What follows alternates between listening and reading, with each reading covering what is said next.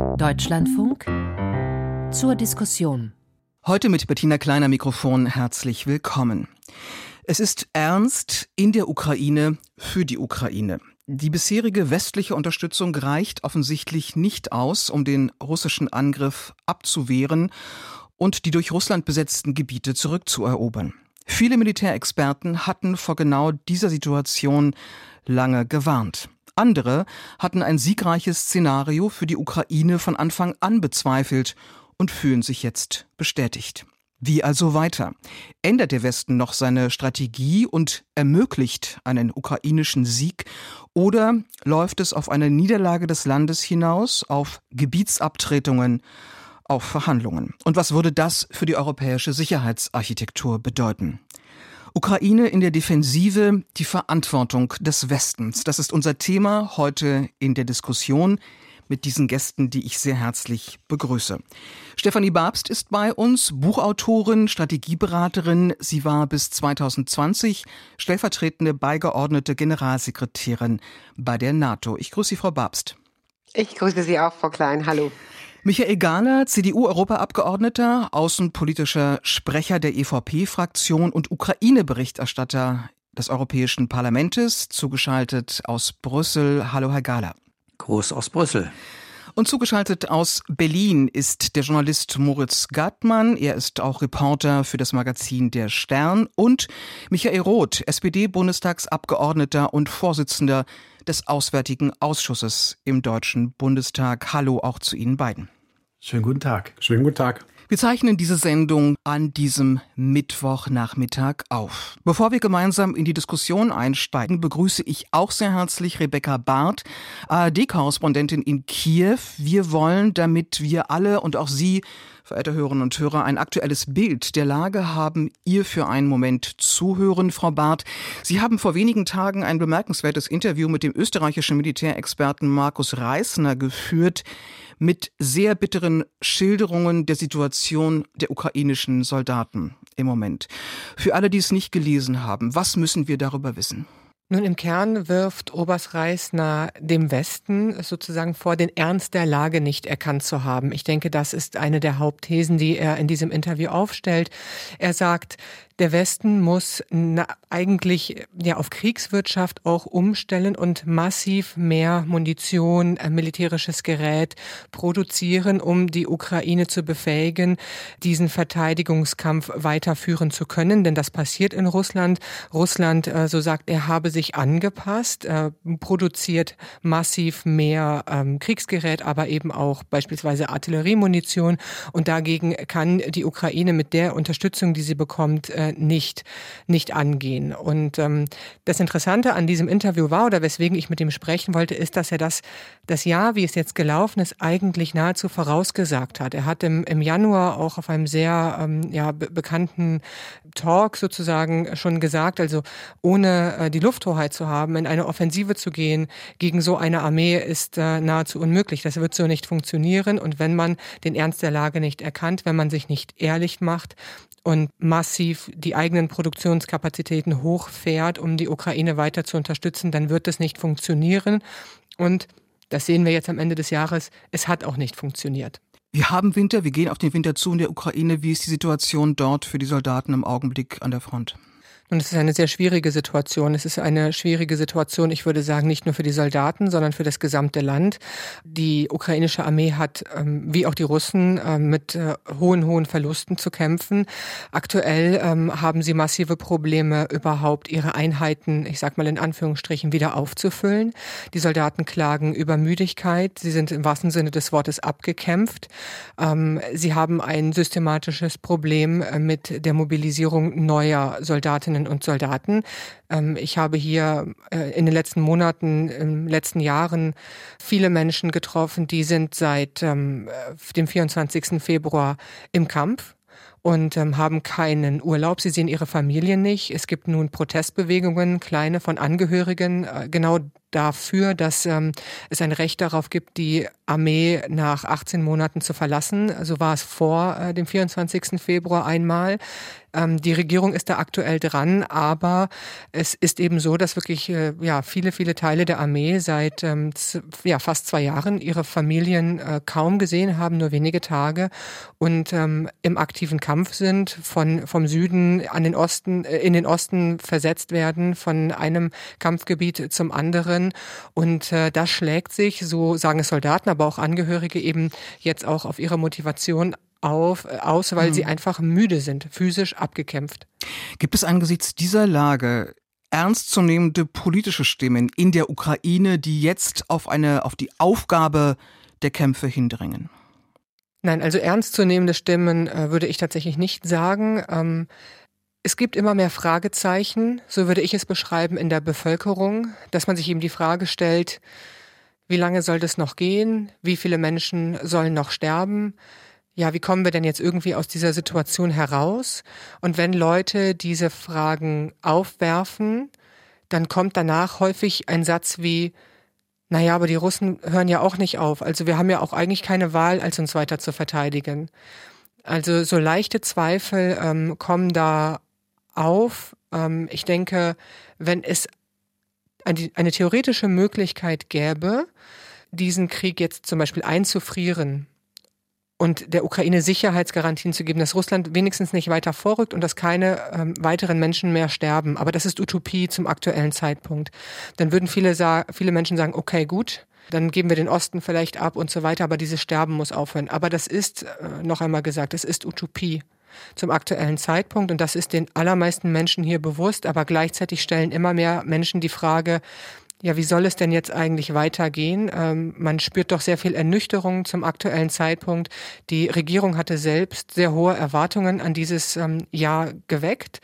Ähm, Zelensky hatte dieses Jahr äh, und die, die Offensive zum, zum Jahr der Rückkehr äh, gemacht, äh, zum Jahr des Sieges und was da alles erzählt worden ist. Und nun stellt man eben ernüchtert fest, es sind unfassbar viele Menschen verwundet worden, unfassbar viele Menschen getötet worden und man hat ein paar Quadratmeter oder ein paar Quadratkilometer zurückerobert dort ähm, Städte, die nicht mehr existieren. Das sind zerstörte mhm. Ruinen, verminte Felder, komplett zerstörtes Land. Vielen Dank zunächst für diese Schilderungen an die Kollegin Rebecca Barth direkt aus dem ARD-Studio in Kiew. Und wir wollen hier in der Sendung zur Diskussion zunächst mal diese Situation analysieren und dann auch im Verlauf der Sendung fragen, was daraus jetzt eigentlich folgt und wie es weitergehen kann. Michael Roth, ich habe Sie bereits vorgestellt, SPD-Politiker, Vorsitzender des Auswärtigen Ausschusses im Deutschen Bundestag. Sie haben sich wie wenige andere namhafte Politiker, zumindest ihrer Partei, fast von Beginn des offenen Angriffskrieges für eine stärkere Unterstützung der Ukraine ausgesprochen. Was denken Sie, welche Verantwortung tragen die westlichen Verbündeten der Ukraine für die Situation im Augenblick, die ja viel, aber offenbar eben möglicherweise nicht genug und nicht rechtzeitig und nicht die erforderlichen Systeme geliefert haben? Bevor wir Frau Klein jetzt hier in einen dauerhaften Mollton einsteigen, will ich doch noch mal deutlich machen, dass die Stimmung aus meiner Sicht zumindest schlechter ist, als sie sein müsste. Ich will mal an ein paar Erfolge der Ukraine erinnern. Ähm, die Ukraine hat mehr als 50 Prozent der von Russland eroberten Gebiete wieder befreien können. Die Ukraine existiert nach wie vor als freier, und demokratischer Staat, auch wenn ihre territoriale Integrität zurzeit massiv eingeschränkt ist. Die Ukraine, wer hätte das für möglich gehalten, ist EU-Beitrittskandidat äh, geworden. Sie hat sogar die Chance, früher oder später Teil der NATO zu werden. Die NATO ist so stark und geschlossen wie seit Jahrzehnten nicht mehr. Putin forderte die Finnlandisierung der Ukraine. Jetzt erleben wir die NATOisierung Finnlands und auch Schweden dürfte Mitglied der NATO werden. Und die Ukraine hat es äh, vermocht, die Schwarzmeerblockade zu durchbrechen. Und dennoch will ich hier nicht als Schönfärber oder Schönredner darstellen. Natürlich ist die Gegenoffensive und die mit ihr massiv verbundenen Erwartungen äh, gescheitert. Äh, es gibt ähm, ein gewisses wachsendes Unbehagen im Westen. Wir haben äh, massive Probleme äh, von Präsident Biden, das nächste große Hilfspaket durchzubekommen. In der EU stehen wir nicht mehr geschlossen da. Ungarn droht mit einer Blockade. Das wäre ein furchtbares Armutszeugnis.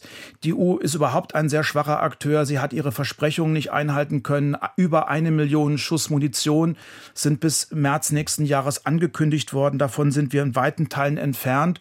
Und ja. Russland hat es geschafft, die Sanktionen immer wieder zu umgehen. Und dennoch muss man sagen, es ist, bleibt offen.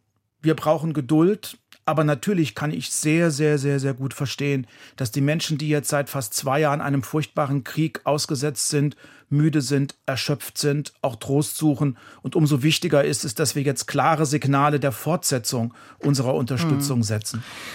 Also kein dauerhafter Mollton, das war Ihnen jetzt wichtig. Herr Roth, Sie haben viele Punkte angesprochen, über die wir in der Sendung heute sprechen möchten. Ich würde gerne noch mal eine Nachfrage stellen. Es fehlen Waffen, sagen Militärexperten, von entscheidender Reichweite. Wir haben auf jedes Mal aufs Neue über die Risiken diskutiert. Das betraf fast alle Waffenarten. Was den Taurus angeht, die Lieferung dessen bleibt es ja äh, bei der Weigerung. Gehören Sie eigentlich auch da äh, zu den Kritikern des Kanzlers? Manche sagen ja, das Problem, ich zitiere, säße im, im Kanzleramt. Dort wird dieser Lieferung verweigert. Oder bringen Sie dafür Verständnis auf, für das sozusagen Zögern, für die Furcht vor einer äh, Eskalation, die ja auf offenbar dahinter steht. Wir leben und arbeiten in einer parlamentarischen Demokratie, die im Wesentlichen auch auf gesellschaftlicher Akzeptanz beruht. Meine Haltung äh, ist bekannt. Ich habe mich immer dafür eingesetzt, dass wir in engem Zusammenschluss mit unseren Partnern das senden und das liefern, äh, was die Ukraine braucht, um sich zu verteidigen, um sich verteidigen zu können und auch um von Russland erobertes Gebiet aber mal wieder befreien zu können. Ähm, ich weiß, dass es beim Taurus äh, nach wie vor erhebliche Bedenken gibt. Gleichwohl äh, Frankreich und Großbritannien und dann auch die USA ähnliche Langstreckenraketen, ähnliche, sage ich mal, geliefert haben. Ich gehe aber mal davon aus, dass sich an dieser einen Haltung ähm, nichts ändern dürfte, jedenfalls nicht auf absehbare Zeit. Ich warne auch davor, die ganze Debatte nur auf ein einziges Waffensystem zu äh, konzentrieren. Wir hätten ähm, auch schon viel mehr tun können. Ich habe über die Munition gesprochen. Ich hätte, es gibt andere äh, Waffen, äh, die die Ukraine dringend braucht und worüber in der EU äh, Konsens besteht und worüber auch im Westen Konsens besteht. Also anstelle dieser sehr stark auf ein Waffensystem konzentrierten Debatte hätte ich es mir gewünscht, wenn wir ansonsten schneller werden, äh, effizienter in unserer Unterstützung sind. Da gibt es nach wie vor noch Luft nach oben, aber hm. da gibt es ein Damoklesschwert, was über uns schwebt, ähm, das sehe ich nicht, aber viele andere sehen es. Das ist diese permanente Angst vor einer möglichen Eskalation. Das heißt, wenn wir noch mehr tun, dass wir möglicherweise dann äh, zur Eskalation Putins beitragen. Also mich überzeugt das nicht, aber ich weiß, dass es ein gewichtiges Argument in der deutschen Debatte ist, vor allem auch ein gewichtiges Argument im Weißen Haus. Aber würden Sie jetzt sagen, Herr Roth, in dieser Situation, wir brauchen den Taurus, wir müssen ihn liefern und das sage ich hier auch als Vorsitzender des Auswärtigen Ausschusses? Ich habe ähm, schon mehrfach äh, darauf hingewiesen, ähm, dass ich mir die, die im, im Zusammenspiel mit unseren äh, Partnern äh, eine solche Lieferung äh, vorstellen könnte. Ich kann aber auch verstehen, äh, dass man zu einem anderen Ergebnis kommt. Ich kenne nicht wenige, ähm, die das, die diese Auffassung, die ich hier habe, nicht teilen. Und das muss ich erst einmal so respektieren und zur Kenntnis nehmen. Michael Gahler, außenpolitischer Sprecher der christdemokratischen EVP-Fraktion im Europäischen Parlament, zugleich auch Berichterstatter für die Ukraine im EP. Wir kommen nachher nochmal auf die Folgen für Europa.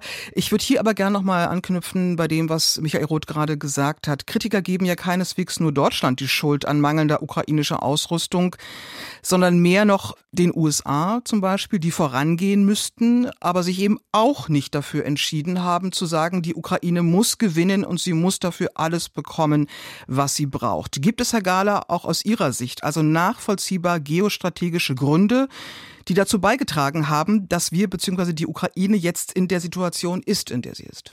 Also zunächst mal haben die USA ja glücklicherweise schon vor Beginn des vollumfänglichen Krieges äh, Waffen geliefert, wie im Übrigen auch Großbritannien. Wäre das nicht der Fall gewesen, gäbe es vielleicht die Ukraine schon gar nicht mehr. Also das zunächst dazu. Zum Zweiten äh, können in der Tat sehr viele Mitgliedsländer noch mehr liefern. Äh, ich denke da insbesondere an Frankreich. Ich habe das auch in Anwesenheit französischer Vertreter letzte Woche bei der Berliner Sicherheitskonferenz ausdrücklich so angesprochen. Aber ähm, um auf das Thema Taurus noch kurz zu kommen, da liegt das Problem tatsächlich im Kanzleramt. Der Kanzler hört nicht auf die vielen externen Experten und auch nicht auf den Kollegen Roth oder Hofreiter oder äh, Strack-Zimmermann oder aus der Opposition äh, die Vertreter, die das alles fordern. Da ist ist er leider vollkommen vernagelt und ich halte das für falsch. Die Ukraine muss in die Lage versetzt werden, auch in der, in der Etappe die Versorgungsrouten zu paralysieren. Und äh, der Kanzler sollte keine Angst davor haben, dass mit der Taurus äh, etwa die Kertschbrücke zerstört wird, sondern er sollte Angst davor haben, dass Putin diesen Krieg gewinnt. Also und, die äh, Eskalation, äh, die Furcht vor Eskalation, auf die USA kommen wir auch noch gleich. Die Furcht vor Eskalation, Herr Gahler, ist aus Ihrer Sicht unbegründet die sehe ich nicht. Es geht jetzt wirklich darum, dass äh, die Ukraine in die Lage versetzt wird, sich nicht nur zu halten, sondern auch weiter äh, die russischen Truppen an dem Vormarsch zu, äh, zu hindern und auch eben äh, möglichst äh, auf die russischen Grenzen äh, zurückzudrängen. Denn äh, eine Niederlage der Ukraine wäre in der Wahrnehmung des Rests der Welt eine Niederlage des Westens. Und äh, da, dazu darf es nicht kommen. Stefanie Babst ist bei uns, frühere leitende NATO-Mitarbeiterin. Der frühere NATO-Oberbefehlshaber Breedlove hat gestern der Berliner Zeitung gesagt, Zitat, führende westliche Politiker wollen nicht, dass die Ukraine gewinnt, auch wenn das so deutlich niemand ausspricht. Und er meinte damit durchaus auch die USA. Wie sehen Sie das? Ist das der wahre Grund im Augenblick? Wir könnten, aber wir wollen eigentlich nicht aus geopolitischen Gründen, die man nachvollziehbar finden kann oder nicht? Also ich würde mich dem äh, Votum von Phil Breedlove durchaus anschließen, denn es gibt eine ganze Reihe von Indikationen auch schon seit längerer Zeit, die darauf schließen lassen, dass sowohl in Washington als auch in Teilen der Berliner Regierung, vielleicht auch in dem einen oder anderen NATO-Staat die Vorstellung herrscht, man kann das Regime in Moskau am Ende irgendwie wieder einfangen, man kann Beziehungen irgendwie wiederherstellen, man kann Russland quasi managen. Und ähm, es gibt ja nicht umsonst die ein oder anderen äh, Vertreter, die schon mal von Minsk III geredet haben, also von dem diplomatischen Format, was zwischen 2014 und 2022 in eins und zwei Folge leider komplett ins Leere gelaufen ist und am Ende auch die russische Föderation eigentlich immer ermuntert und ermutigt hat, äh, seinen äh, vollumfänglichen Angriffskrieg zu starten. Also hier gibt es schon, glaube ich, äh, Stimmen in Washington, aber ich wiederhole mich auch sicherlich äh, irgendwo im Kanzleramt und im Berliner Raum, in anderen, die der Meinung sind, die Ukraine müsse am Ende eben halt zu Verhandlungen gezwungen werden, schlicht und ergreifend, weil sie sich dann nicht mehr in diesem Umfang weiter verteidigen kann. Und ein Zeitfenster würde sich beispielsweise eröffnen nächstes Jahr im März, wenn Präsident Putin erneut zum russischen Präsidenten gekürt worden ist. Und vielleicht würde dann Herr Putin ähm, sich eines anderen besinnen und mehr Gesprächsbereitschaft zeigen. Denn bis dato hat er ja in keinster Weise Gesprächsbereitschaft gezeigt, aber vielleicht würde sich das ändern. Das klingt für mich so ein bisschen. Ich fürchte Frau eher, Babst, dass er nach der. Ja, ganz, ganz kurz noch ganz. Das klingt für mich so, Frau Babst. Äh, Sie würden das durchaus auch für eine Option halten, die gar nicht so äh, äh, sinnlos sein muss, dann im nächsten Jahr, wie sie im Augenblick vielleicht vielen erscheint? Ich halte das für eine absolute Schreckensvorstellung. Äh, für mich wäre das eine Bankrotterklärung des Westens, westlicher Politik gegenüber der Ukraine grundsätzlich, wenn wir äh, es dem aggressiven Putinismus erlauben würden, sich in dieser Form durchzusetzen. Ich äh, gehöre zu denjenigen, die seit mehr als 21 Monaten hier durch diese Lande laufen und sagen, wir müssen diesen aggressiven Putinismus, dieses äh, Terrorregime in Russland nicht nur zurückdrängen, es muss in der Ukraine eine Niederlage erleiden. Und wenn es keine Niederlage erleidet mit unserer Hilfe, dann wird es seinen äh, toxischen Einfluss äh, quer über den Kontinent und natürlich auch in unseren eigenen Gesellschaften weiter fortsetzen. Also ich halte absolut, um das sehr deutlich zu sagen, nichts von irgendwelchen Vorstellung, Russland zu managen oder ein Minsk-3-Format aufzulegen, um des quote-unquote lieben Friedens willen, das wäre eine komplette Bankrotterklärung. Bevor Herr Gahler sich gleich nochmal zu Wort melden darf, würde ich gerne den Kollegen Moritz Gartmann äh, noch einbeziehen. Die Meldung ist ja auch noch relativ frisch, Herr Gartmann, dass die Hilfsgelder aus den USA zum Ende des Jahres für die Ukraine aufgebraucht sein werden, wenn der Kongress das amerikanische Parlament nichts Neues beschließt. Nähern wir uns da also dann doch schneller als gedacht dem Szenario, das Sie ja auch jüngst in einem Kommentar bei uns dargelegt haben, nämlich den Sieg der Ukraine wird es nicht geben, sondern einen schmerzhaften Kompromiss für das Land. Also was die Hilfsgelder und Hilfslieferungen aus den USA angeht, äh, ich denke, trotz dieser innenpolitischen Querelen äh, werden die am Ende doch freigegeben, weil allen klar sein muss, dass äh, ohne die Lieferungen und Hilfsgelder aus den USA wird es für die Ukraine tatsächlich nach wenigen Wochen oder zwei Monaten schwierig, überhaupt diesen Krieg fortzusetzen. Aber grundsätzlich würde ich sagen, dass wir an einem Punkt sind, wo wir an einem Punkt der Ernüchterung, an einem Punkt, wo wir äh, auf das letzte Jahr zurückblicken sollten und schauen sollten, äh, wo sind wir vielleicht Wunschdenken verfallen. Und das bezieht sich insbesondere auf diese Gegenoffensive der Ukrainer. Also ich es gab äh, eine, eine Rekonstruktion der Washington Post vor wenigen Tagen, äh, die sozusagen die Vorbereitung und den, die Durchführung dieser Gegenoffensive beschrieben hat. Und wer das liest, der muss schon sagen, es gab drei Dinge. Es gab eine ähm, Überschätzung der ukrainischen Fähigkeiten, vermutlich nach dem Jahr 2022, wo die, das für die, für die Russen eben sehr schlecht lief und für die Ukrainer äh, ziemlich gut. Äh, es gab auch eine Überschätzung der eigenen Fähigkeiten, was Waffenlieferungen betrifft. Und es gab eine Unterschätzung des Gegners. Also ähm, ich meine, ich war in diesem Sommer auch sehr viel an der Front unterwegs und habe mit Soldaten gesprochen. Äh, wenn man die gefragt hat, die haben gesagt, die Russen auf der anderen Seite, die wissen auch, was sie tun. So. Und, äh, das heißt, unterschätzt von zum Beispiel westlichen Politikern, aber nicht so sehr von den, von den Soldaten der Ukraine vor Ort. Das ist, was Sie sagen. Ja, die, die Soldaten vor Ort äh, haben das schon sehr realistisch gesehen. Die Soldaten vor Ort haben auch gesehen, äh, wie die Durchbrüche im letzten Jahr gelungen sind im Gebiet Cherson. Äh, das ist hier nicht so ganz bekannt, aber bevor die äh, Russen die Stadt, äh, bevor die Ukrainer die Stadt Cherson zurückerobert haben, äh, gab es monatelang einen mühsam zähen Stellungskrieg, bei dem die Ukrainer auch tausende Soldaten verloren haben.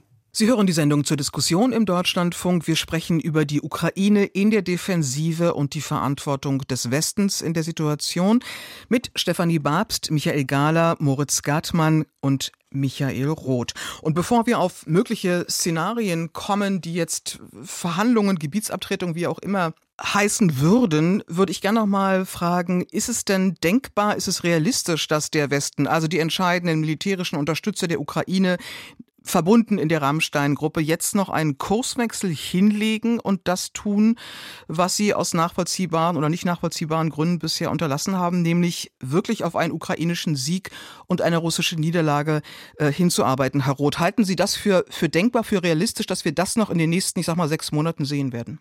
Wir müssen mehr tun.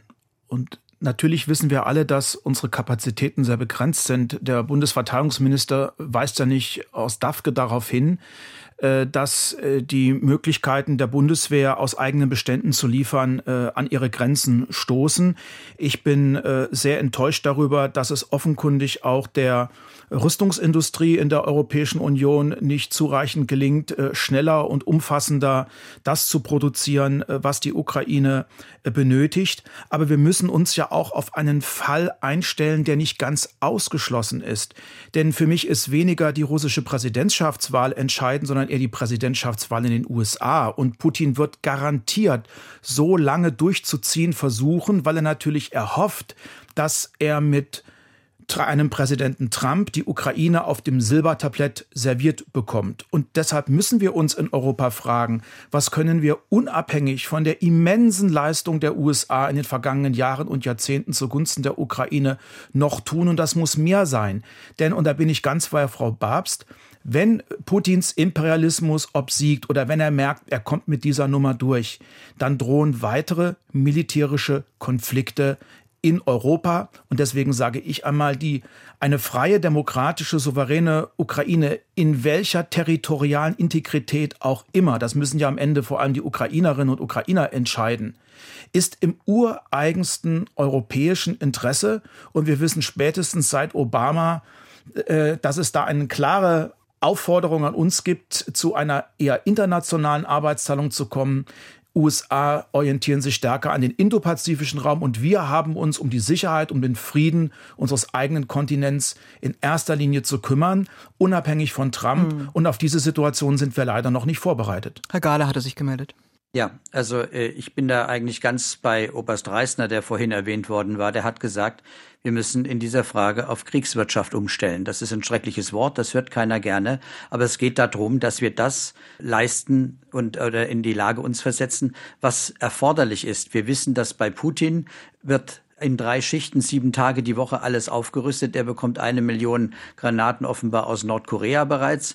Und wir äh, doktern hier herum und äh, sind nicht in der Lage, äh, das zu tun, was erforderlich ist. Ich sagte es, das Stichwort ist Kriegswirtschaft. Das heißt, wir müssen uns darauf konzentrieren, die Produktionskapazitäten auszubauen. Und zwar in einer, in einer Form, dass wir nicht nur die eigenen Bestände auffüllen, sondern tatsächlich auch mehr liefern können. Aber wie realistisch ist das, Herr Gahler, um da mal dazwischen zu fragen? Das ist realistisch, das ist realistisch. Also äh, ich warne, nach den Wahlen in Russland wird der Putin, bin ich sehr überzeugt, wird er die Generalmobilmachung ausrufen, weil er äh, dann auch im Aufgalopp für im Vorfeld der amerikanischen Wahlen sich noch ein Stück weit verstärken will. Und darauf müssen wir vorbereitet sein. Das heißt, alles das, was bereits jetzt in Gang gesetzt werden kann, muss in Gang gesetzt werden, damit wir kurzfristig die Ukraine äh, verstärkt bei ihrem Abwehrkampf hm. unterstützen können. Ich frage nochmal nach, nach möglicherweise anderen Meinungen in der Runde, denn im Grunde genommen äh, reden wir darüber ja seit fast zwei Jahren. Und die Tatsache, dass es bisher nicht stattgefunden hat, was viele Militärexperten, auch der genannte äh, Markus Reisner,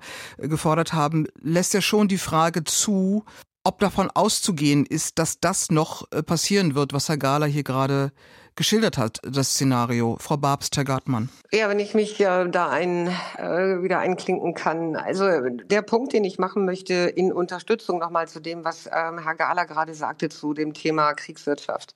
Wir äh, haben ja nicht nur die Frage vor uns, wie wir unsere militärische Unterstützung besser koordinieren können und ankurbeln können, sondern es gibt ja noch viele andere Bereiche, in denen wir ähm, wenig konsensual auftreten, wo wir nachbessern müssen. Ähm, Herr Roth erwähnte am Anfang die Wirtschaftssanktionen, äh, die nach wie vor gewaltige Löcher haben und äh, wo beispielsweise deutsche Unternehmen fröhlich davon profitieren, dass sie in Drittstaaten exportieren und zwar in Drittstaaten, die mit Russland nicht nur befreundet sind, äh, wo dann letztendlich auch die Produkte in Russland landen. Hm, aber wird das Nachschärfen bei den Sanktionen, Entschuldigung, Frau Babs, äh, wird das Nachschärfen bei den Sanktionen jetzt noch nach fast zwei Jahren dazu führen, dass man äh, dem, dem Angreifer Russland in diesem Fall den entscheidenden Nachteil zufügt? Der Punkt, den ich mache, ist, dass wir brauchen eine, eine ganzheitliche, langfristig angelegte Strategie, die verschiedene unterschiedliche Facetten haben muss, die miteinander verbunden sind.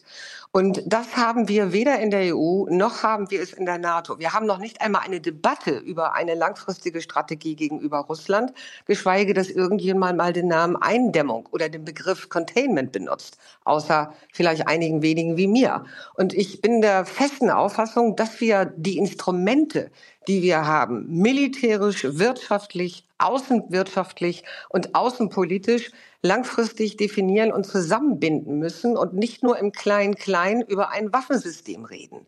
Das wird wenn der Ukraine da, auch nicht helfen.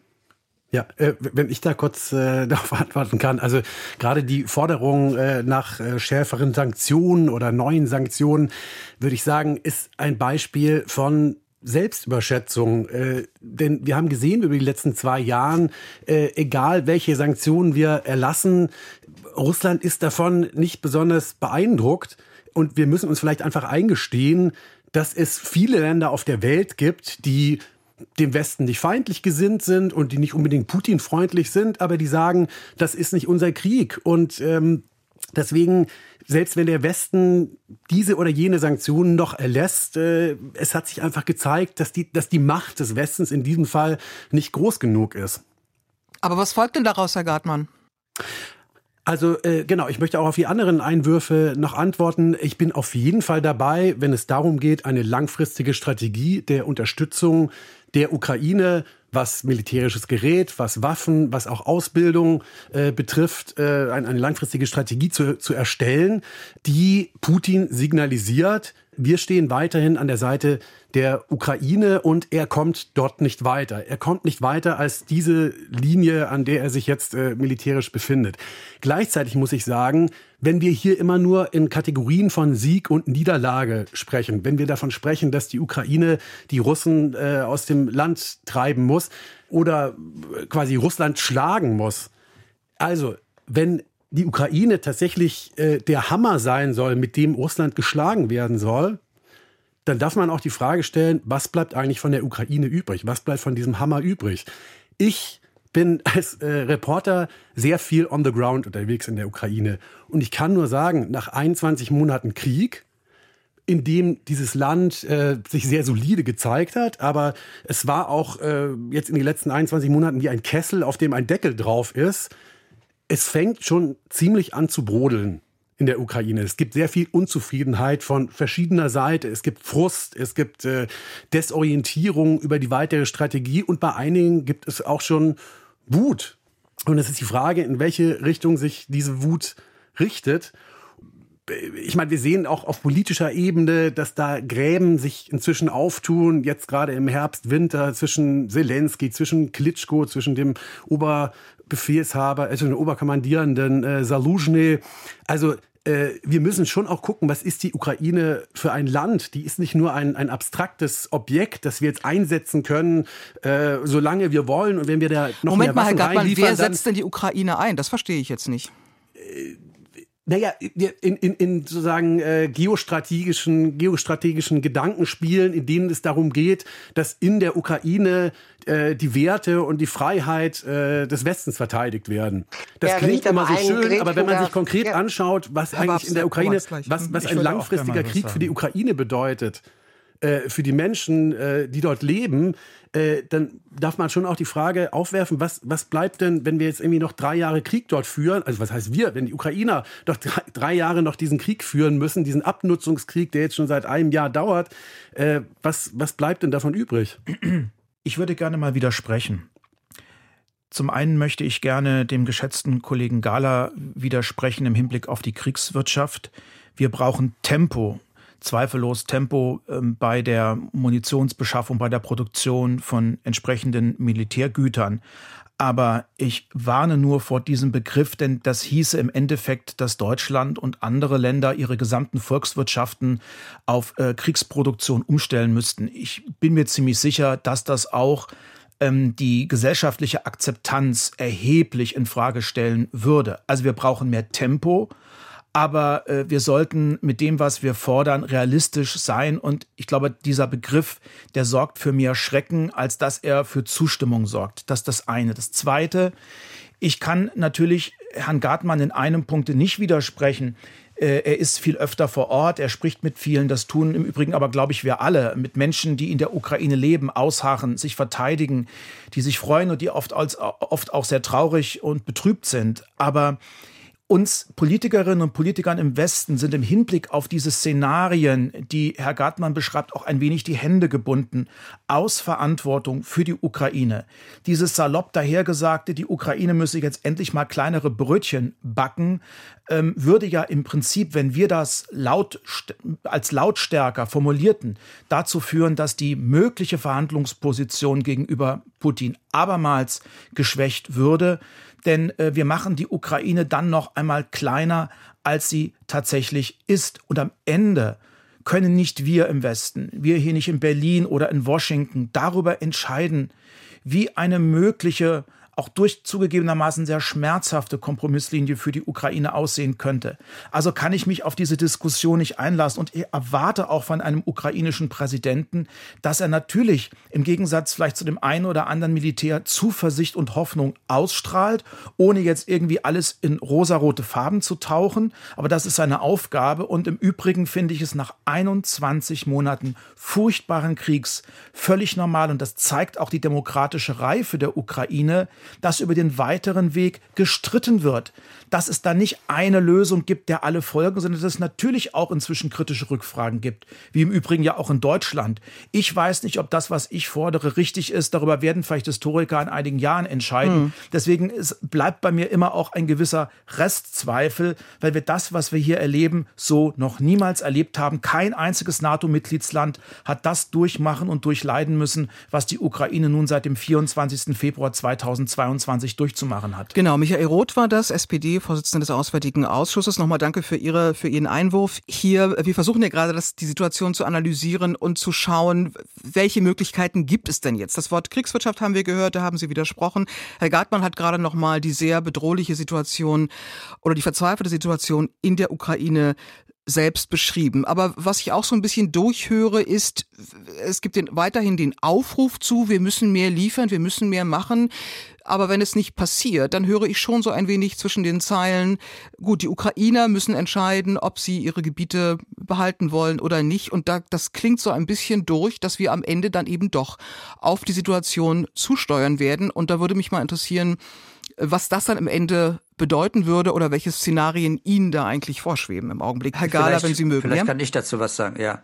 Also wenn überhaupt in der Ukraine diese Debatte in die in eine Phase eintritt, äh, wo darüber öffentlich debattiert wird oder diskutiert wird. Hinter verschlossenen Türen wird er ja auch schon drüber diskutiert. Ich glaube, wir müssen neben der äh, neben dem Aspekt der, der verstärkten Waffenlieferungen, der parallel weitergehen muss, wir müssen in dem Augenblick, wo die Ukraine sagt, okay, wir wären bereit, zumindest provisorisch, temporär äh, für einen Waffenstillstand äh, bereit zu sein und äh, temporär auf bestimmte Gebiete äh, zu verzichten, dann müssen wir bereit sein, politisch mit Sicherheitsgarantien für den freien Teil der Ukraine bereitzustehen. Und diese Sicherheitsgarantien können nicht in Form von Waffenlieferungen bestehen, sondern das muss etwas sein, was Artikel 5 entspricht. Ich bin da Realist. Äh, wir werden die gesamte NATO, die auch immer einstimmig entscheidet, nicht dazu bekommen. Da wird vielleicht die Türkei und Ungarn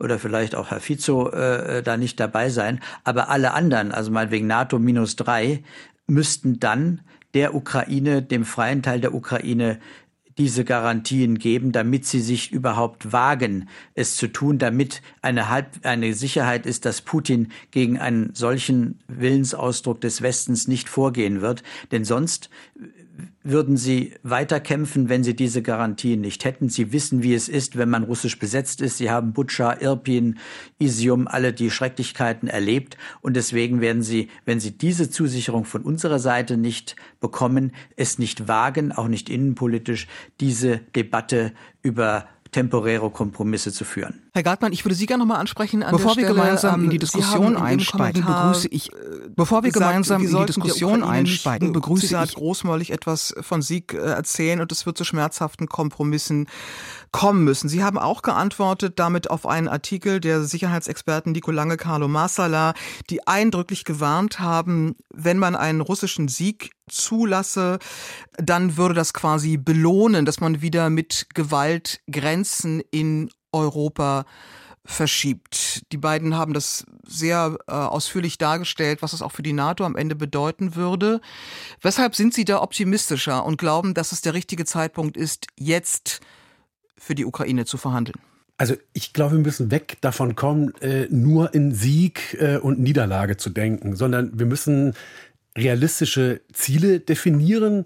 Äh, ich glaube, da ist auch in der Ukraine inzwischen ein Denkprozess in Gang gekommen nach diesem Jahr, was eben das eben tatsächlich keine territorialen äh, Rückgewinne äh, gebracht hat.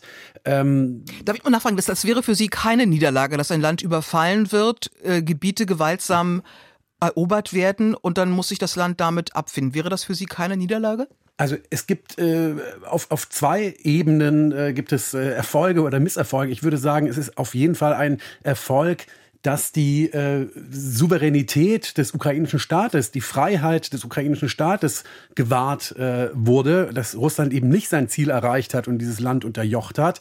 Und was die territoriale Integrität angeht, in gewisser Weise ist es eine Niederlage. Andererseits äh, haben die Ukrainer auch 50 Prozent der Gebiete, die sie äh, letztes Jahr äh, verloren hatten, zunächst an die Russen, haben sie auch wieder zurückerobert.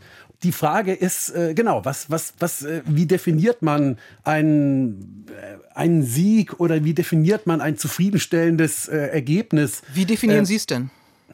Ich würde sagen, es wäre auf jeden Fall ein Erfolg für die Ukraine, wenn sie es schaffen würde, irgendwie einen Waffenstillstand hinzubekommen mit Russland, dann eine äh, äh, Verteidigungslinie an der jetzigen Front äh, aufzubauen, so wie es die 38. Parallele zwischen Süd- und Nordkorea äh, ist. Und ähm, wenn es dann gelingen würde, über die folgenden Jahre im freien, souveränen Teil der Ukraine ein erfolgreiches Land aufzubauen, ein militärisch starkes Land, ein politisch stabiles Land, das so stabil und stark wäre, auch mit Unterstützung des Westens, dass Putin, egal was er dort tut, nicht mehr es wagen würde, danach dieses Land anzugreifen. Weil eben Herr Gattmann gesagt hat, ja, sowas Vergleichbares wie bei dem 38. Breitengrad in Nordkorea oder zwischen den beiden Koreas. Äh, wir haben doch die Situation, dass Putin staatsrechtlich aus russischer Sicht sich vier Oblaste einverleibt hat, die er gar nicht vollständig kontrolliert. Das heißt, selbst wenn es zu einem Waffenstillstand käme, würde doch Putin äh, weiterhin äh, die, die, die Freigabe des noch nicht von ihm kontrollierten Teils von Donetsk, von Lugansk, von Saporizhia und so weiter verlangen. Das ist doch also auch ein weiterer Hinweis darauf, dass wir mit allem nur nicht damit rechnen können, dass sich Putin mit halben Sachen zufrieden geben wird. Das ist meine große Sorge. Also ich bin auch sehr skeptisch, äh, ob die Ukrainerinnen und Ukrainer, so wie ich sie in den vergangenen Jahren kennenlernen durfte, sich einfach in so einen Diktatfrieden ergeben. Es drohen dann auch Partisanenkriege, wenn es zu keiner ich sag's mal so, gesichtswahrenden und äh, die, Auto, äh, die, die Souveränität und Demokratie und die Freiheit der Ukraine wahrenden Lösung kommt. Und ich finde, so sollte man auch einen Sieg interpretieren. Also ich glaube, wir sind uns alle wir sind uns alle einig, es muss bei einer souveränen Ukraine bleiben, sie muss demokratisch sein, sie muss frei sein, sie muss auch frei darüber entscheiden können, welchen Bündnissen sie angehört. Und bei der territorialen Integrität, da gibt es durchaus Diskussionen, aber diese Diskussionen müssen in allererster Linie von den Ukrainern ähm, selber äh, geführt äh, werden. Und wenn wir das zusammenbringen, äh, dann äh, halte ich es nach wie vor für angemessen, durchaus äh, über Sieg und über Niederlage zu sprechen. Was mich am meisten beunruhigt, ist ein bisschen die, die, die, die Diskussion, wie wir sie in Europa, auch sicherlich in Deutschland führen, die ich für sehr naiv halte, dass man, wenn das Ukraine-Abenteuer in Anführungszeichen erst einmal wieder vorbei ist, dass wir zu den vermeintlich guten alten Zeiten zurückkehren könnten. Also irgendwie Kooperation mit Russland, irgendwie wieder äh, Frieden und Sicherheit und Ordnung. Russland wird auf absehbare Zeit ein imperialistischer Aggressor bleiben und deshalb müssen wir uns unabhängig von der Ukraine militärisch in der NATO, aber auch in Deutschland völlig neu aufstellen. Und es werden von mir leider und von anderen leider auch wieder Begrifflichkeiten benutzt, von denen ich gehofft habe, dass sie ein für alle Mal der Geschichte angehören. Also Wehrhaftigkeit, Abschreckung. Das sind alles Dinge, die werden wir wieder im Mund führen müssen und wir werden es auch konkret umsetzen müssen, um diesen Imperialismus Russlands einzuhegen. Aber ich halte es nach wie vor in unserem Interesse, wenn die Ukraine dann eben auch als Teil der europäischen Wertegemeinschaft sich nicht diesem russischen Imperialismus unterjochen muss, sondern wenn sie die Chance hat, so zu leben, äh, wie wir das schon seit Jahrzehnten tun dürfen. Und das gilt vor allem auch den jungen Menschen, die ich immer auch als wirklich wahre und auch sehr Zuversicht ausstrahlende Europäerinnen und Europäer erlebt habe. Die Ukraine in der Defensive und die Verantwortung des Westens, das war unser Thema heute in der Sendung zur Diskussion. Ich bedanke mich sehr herzlich bei meinen Gästen, Michael Roth, SPD, Vorsitzender des Auswärtigen Ausschusses im Deutschen Bundestag, beim Kollegen Moritz Gartmann, freier Journalist und Reporter für den Stern, bei Michael Gahler, CDU, außenpolitischer Sprecher der IVP-Fraktion im Europäischen Parlament und mit der Buchautorin und früheren leitenden NATO-Mitarbeiterin Stefanie Babst. Ihnen allen herzlichen Dank für die Diskussion und für Ihr Interesse. Ihnen noch einen schönen Abend. Am Mikrofon war Bettina Klein.